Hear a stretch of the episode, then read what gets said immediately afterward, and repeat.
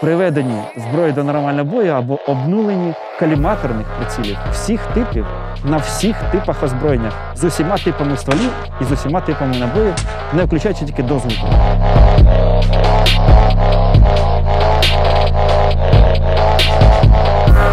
Дивіться, це просто пристрілка на 50 метрів.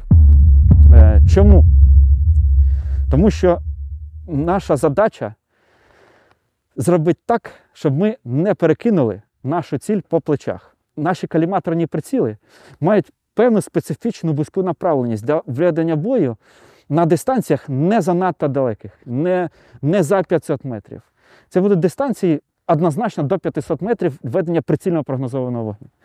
Яку би там настройку не зробили, е, так чи інакше, ви не зможете вивести нормально, чітко ваш каліматорний приціл, особливо якщо на ньому немає е, якогось типу магніфаєрів. На дистанції сверлення ви просто не побачите ціль, щоб її влучно вразити на таких дистанціях. Тому ми вже дійшли до того консенсусу, що ми маємо певний ограничений рейндж, да? е, маємо обмежене поле, в якому ми будемо битися з каліматорним прицілом ефективно.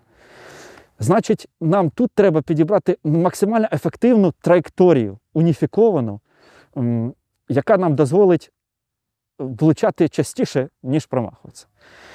І тут ми маємо вибір. Ми можемо привести його приблизно на 100 метрів другим нульом. І при цьому всьому е, у нас буде сильне падіння після 100 метрів. Тобто ми розуміємо, що на дистанціях, які ми вже проговорили, 400-500 метрів, ви вже точно нікого не дістанете з налаштуванням приціла вашого кліматора на приведення е, до, на 100 метрів. Ви просто будете стріляти в землю. Будете бачити фонтанчики, піднімати вашу зброю і угадувати где-то щось. Играть артиллеристов. Да, так точно. І тоді інший варіант, так як е, люблять робити наші західні партнери, пристрілка на 25. І тут з'являється проблемка.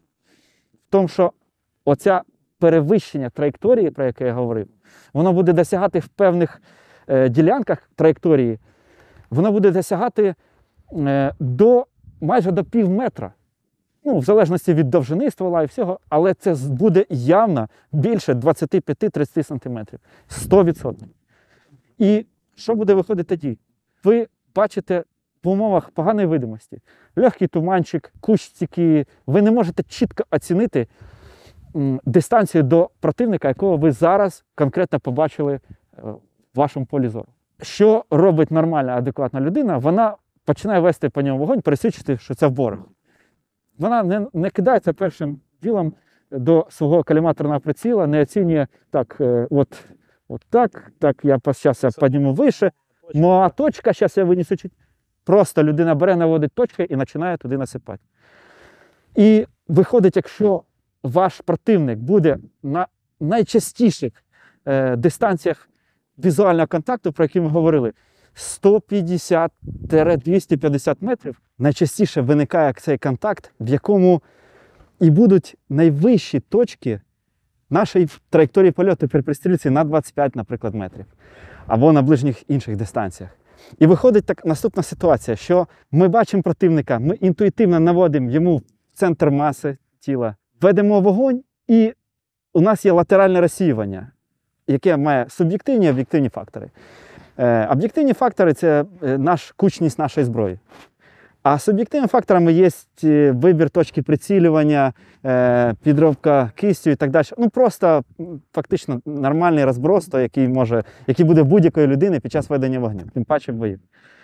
І виходить наступна ситуація, що ми просто-напросто перекидаємо по плечам, тому що дані перевищення вони будуть, не будуть вкладатися в силует корпуса, не враховуючи головну фігуру, голову. А оці траєкторії, які прораховувались до приведення зброї до нормального бою в умовах книжкових, вони враховують голову на фігурі завжди.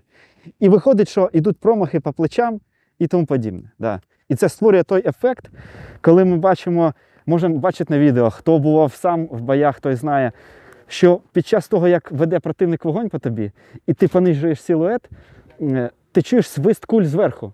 І дуже мало куль лягає попереду тебе в посадку там, чи позаду.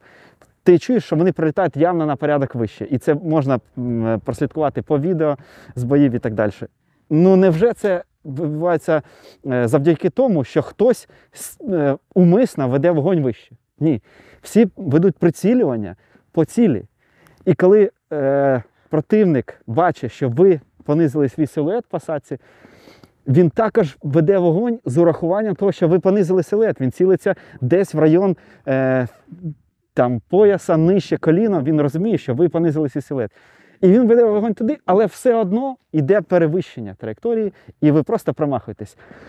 Промах, який йде вище, це 100% промах. Пуля ушипела, її нет. Вона вже не, вам не нашкодить ніяк. Але якщо ви навіть нижче влучаєте, то у вас ще є шанс е, уразити ворога рикошетною дією кулі. Або за преградною дією кулі. Якщо хтось знаходиться за якимось укриттям, то укриття мають пробиваємість на е, тих чи інших своїх ділянках. Наприклад, якщо це укриття це бруствер окопа, то він конічний, він сходиться до своєї до гори тонким конусом з землі, і він має пробиття на своїх е, верхніх там вершиночках. Е, якщо ви ведете вогонь, знайте, що постріл нижче завжди краще, ніж постріл вище. Якщо питання е, стосується промаха вже. Як запобігти оцьому перекидуванню, яке відбувається найчастіше, яке є 100% безповоротним промахом? Треба закладувати нашу траєкторію по відношенню до лінії прицілення таким чином, щоб вона 100% не мала перевищень, які можуть перекинути мало того, що силует корпусу по плечах, навіть якщо ви бачите головну фігуру голову, і ви вирішили по ній вести вогонь, то щоб вона не перелітала голову на тих дистанціях, куди ви реально можете вогнем достати. Якщо ти побачиш голову на 150 метрів, ти будеш по ній вести вогонь? Звісно. Але якщо ти будеш по ній вести вогонь, не знаючи точної до неї відстані, не врахувавши е, необхідних поправок, да, не, не вносячи виноса стволом свого з- зі стандартними пристрілками там, автомата Калашникова, приведеного до нормального бою на 300 метрів, або каліматору переведено на 25 метрів, ти будеш її перекидувати завжди. Якщо ти приведеш зброю до нормального бою на 50 метрів, ти забезпечиш собі ту ситуацію, коли ця лінія ні в якому разі, ні з одним типом озброєння, ні з одною довжиною ствола, ні з одним боєприпасом не буде перевищувати оце підняття траєкторії на лінії прицілі, не буде перевищити 8, максимум 10 см. Прицілюванні в носик, вона буде попадати в лобік. І це нормально. При прицілюванні в грудь воно буде попадати не вище ключиці. Да, після 200 метрів приблизно, куди буде направлений другий ноль, буде падіння, але воно все ж одно дасть вам певну, певний простір, на якому ви будете доставати вашого противника. І навіть якщо противник буде занадто далеко від вас, 450 метрів, і ви просто прицілюєтесь в нього з вашим зброєю приведеною до нормального бою на 50 метрів першим нульом, ви будете її бачити, вести вогонь, і він буде занадто далеко. Ви будете бачити фонтанчики, ви будете бачити, що ви влучаєте трохи нижче, і у вас буде можливість підкоригуватися. Ви не будете перекидувати його. Тому що кулю, яку ви перекинули через противника, ви не можете відслідкувати її на місцевості, якщо позаду немає склону. Резюме: робіть приведення зброї до нормального бою на 50 метрів, тому що у вас є можливість чітко внести поправки на каліматорних прицілах. Ви будете знати, що в більшості каліматорних прицілів, в яких вносите поправки, один клік буде рівний половині одної кутової хвилини. Половині МОА. На 100 метрів це буде 1,5 см приблизно. На 50 метрів, згідно цього, ви будете мати е, 7,5 мм. Тобто 4 кліка 3 см. Це дуже просто обраховується. Е, Ви будете мати можливість, е, навіть якщо у вас один маашний клік, тобто один клік 3 см, точно так же ви вираховуєте, що на 50 метрів це 1,5 см один клік. Тобто просто вносити поправки і розуміти, куди підвести вам вашу групу. Е, З приводу безпосередньо процесу приведення зброї до нормального бою є занадто багато відео. Ми не можемо фізично охопити такий кусок контенту, тому що ну, це буде займати дуже багато часу, і багато людей скажуть: е, я зрозумів, тут щось наскучно, до побачення. Да, ми хочемо, щоб нас не просто послухали, а щоб нас почули. Тому говоримо простими категоріями, не тому, що не поважаємо нашого глядача, який це все і так можливо знає. е, Тому що ми хочемо охопити якомога більше українців, які послухають і зроблять з цього висновки. Перший плюс ми сказали, це те, що ви можете чітко обраховувати поправки, пристрілюючи на 50. Простіше знайти дистанції, де ви можете постріляти на 50 метрів, і просто вираховувати таку дистанцію. Ближче ходи, да. ви можете більш чітко вибирати точку прицілювання. Тобто, коли ви маєте каліматорну точку, ви будете водити на 100 метрів е, десь по вашій цілі, і у вас буде щось немножко, плюс-мінус.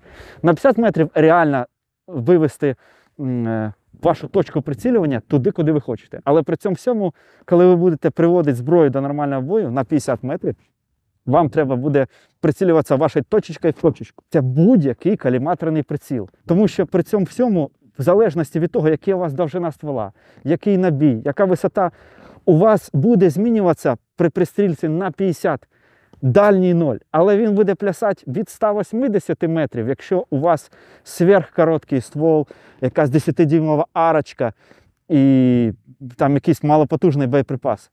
І до 225 метрів, якщо у вас 20 дюймів ствол, ну може 240 метрів. Якщо у вас е, якийсь там 20-дюймовий ствол, потужний набій, е, швидкісний, там 55-грайновий, можливо, м, М855, це може бути до 250 метрів, ну максимум. Але що головне, у вас ваша траєкторія при, в одному і в іншому варіанті при пристрільці на 50 метрів, вона не буде перевищувати 10 сантиметрів. Вона буде від 6 сантиметрів підвищуватися на одних стволах, більш потужних, коли у вас приціл сидить нижче, до е- 10 сантиметрів, якщо у вас короткий ствол, малопотужний боєприпас, але все це дозволяє вам бути впевненим, що коли ви цілитесь вашою точечкою, туди, куди ви хочете нанести ураження, ви не перекинете вашу ціль. Ніколи, ні на жодній дистанції. І після того, як вона ляже в другий ноль, ваша куля, вона буде знижуватись, і у вас ще є простір, той, про який я говорив. На більш потужних селах це може бути 350 метрів. Ви будете доставати е, фігуру грудну. Е, на менш потужних стволах, на коротших і так далі, ви будете доставати цю ж саму грудну фігуру на 270 метрів прямим пострілом. Але ми розуміємо, що далі є ноги і тому подібне. Тобто, це максимізує ефективність вашого бою зі зброєю з каліматорними прицілами. Ми думали, да, говорили, яким краще чином подати людям пристрілку АК 3 джиконом, е, може там Ейкогом, або з прицілом Aimpoint, або EOTech. Та очень простим чином. Просто робиться одна і та сама процедура, пристрілка на 50 метрів з усіма типами прицілів на усіх типах зброї. І повірте, це все рахувалося дуже-дуже довго. Це було вкладено як великий кусок теоретичних знань, перевірка по балістичним калькуляторам і підтвердження цього всього на практиці. Хто цьому не вірить, з якоїсь причини, той може вставати, перевіряти, і ви будете дуже приємно вражені. Просто будь-який військовослужбовець, прийшовши у війська, отримавши свою зброю, кому повезло отримати зброю з каліматорним прицілом, е, кому з відкритим механічним прицілом, кому з діоптрієм, він бере і приводить зброю. До речі, діоптрій приводиться також на 50. Е, Даний механічний приціл е, з діоптрієм приводиться на 50 метрів, тому що його висота буде приблизно співпадати з висотою лінії прицілювання на ваших е, каліматорних прицілах, які були встановлені сюди. І більше того, тут немає можливості вносити поправки по дальності, тому ми приводимо його як каліматорний приціл на одну конкретну дистанцію на 50 метрів, і ви будете мати ті самі характеристики, про які я говорив, е, як і з каліматорним прицілом. Всі оптичні прилади, приціли на снайперських, марсинських е, типах озброєння.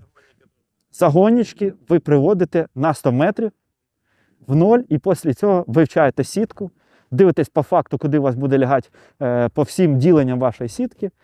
Рахуйте це за допомогою балістичних калькуляторів, пересвідчуєтесь на практиці, вчите і використовуєте по максимуму ваші оптичні прилади. Ваша задача робити прогнозований постріл. Прогнозований постріл досягається е, тим, що ви будете знати, яким чином буде е, йти ваша траєкторія. Ви не просто будете знати, на яку дистанцію зараз у вас стоїть поправка. Якщо ви будете розуміти, як працює траєкторія польоту вашої кулі. А якщо ви її спростите, цю траєкторію, до того, що вона не буде создавати вам проблем на середніх дистанціях, перекидувати противника, то і вона вже апріорі буде прогнозованою для вас. Давайте ще повернемося до того, з чого ми починали. Планомірно передаючи наше бачення е, військової вогневої підготовки ми повинні йти від малого до більшого. І зараз прийшов етап підготовки до бою. Пройшовши етап приведення зброї до нормального бою, що є надважливим. Ви можете бути не Джекі Чаном, ви можете не вміти робити сальто зі зброєю, ви можете не вміти і не тренувати того, що ми підемо зараз робити, стрілкові стійки, заняття стрілкових положень різних. Але ваша зброя повинна бути приведена до нормального бою. І коли ви впевнитесь, що вона у вас вже приведена, тоді вам захочеться більшого, ви захочете володіти вже не тільки своєю зброєю, але ще й своїм тілом, щоб ви змогли всього-всього зробити систему. Це воїн і його зброя. Це вже є система. Тому зараз я пропоную перейти до більш практичної площини і потренувати наше тіло. Клас. Oh,